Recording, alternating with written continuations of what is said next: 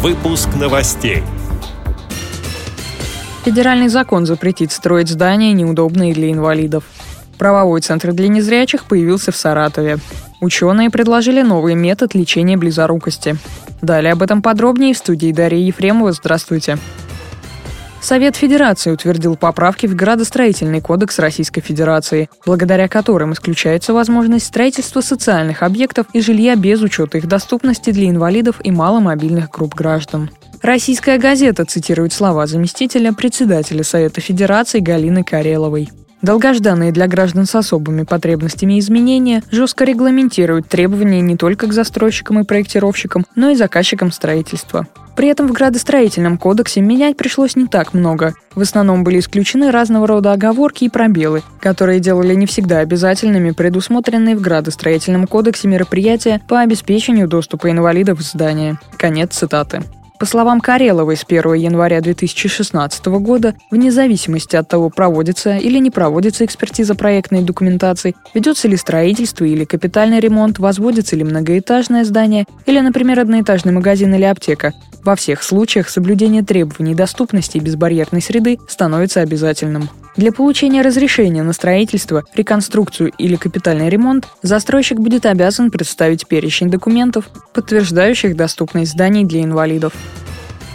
В Саратове на базе областной специальной библиотеки для слепых появился правовой центр для людей с проблемами зрения. Специалист будет оказывать квалифицированную справочную и консультативную помощь читателям по всему спектру правовых вопросов. Об этом рассказала директор Саратовской библиотеки Ольга Новикова. Этот центр правовой информации, во-первых, его ввела в услугу такую уже давно Российская государственная библиотека для слепых. Мы были на семинаре этой библиотеки. У нас э, был всероссийский семинар для специальных библиотек в город Москва 10-12 ноября. Мы все это посмотрели и ввели эту же форму работы Центр правовой информации для незрячих слабовидящих в областной специальной библиотеке города Саратова. У нас есть работник, он и консультирует, так как люди незрячие.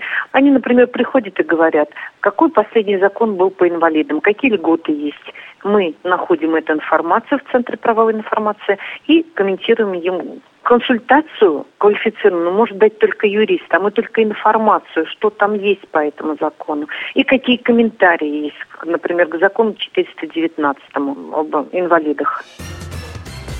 Широко применяемые в офтальмологии глазные капли могут стать ключом к решению проблемы быстрого ухудшения зрения у детей. Пятилетнее клиническое исследование группы сингапурских ученых во главе с профессором Одри Чеа показало, что капли с атропином низкой концентрации существенно замедлили прогрессию близорукости с минимальным количеством побочных эффектов. Число страдающих миопией резко возросло за последние несколько десятилетий во всем мире. По данным статистик разных стран, от 40 до 80% молодых взрослых в настоящий момент близоруки.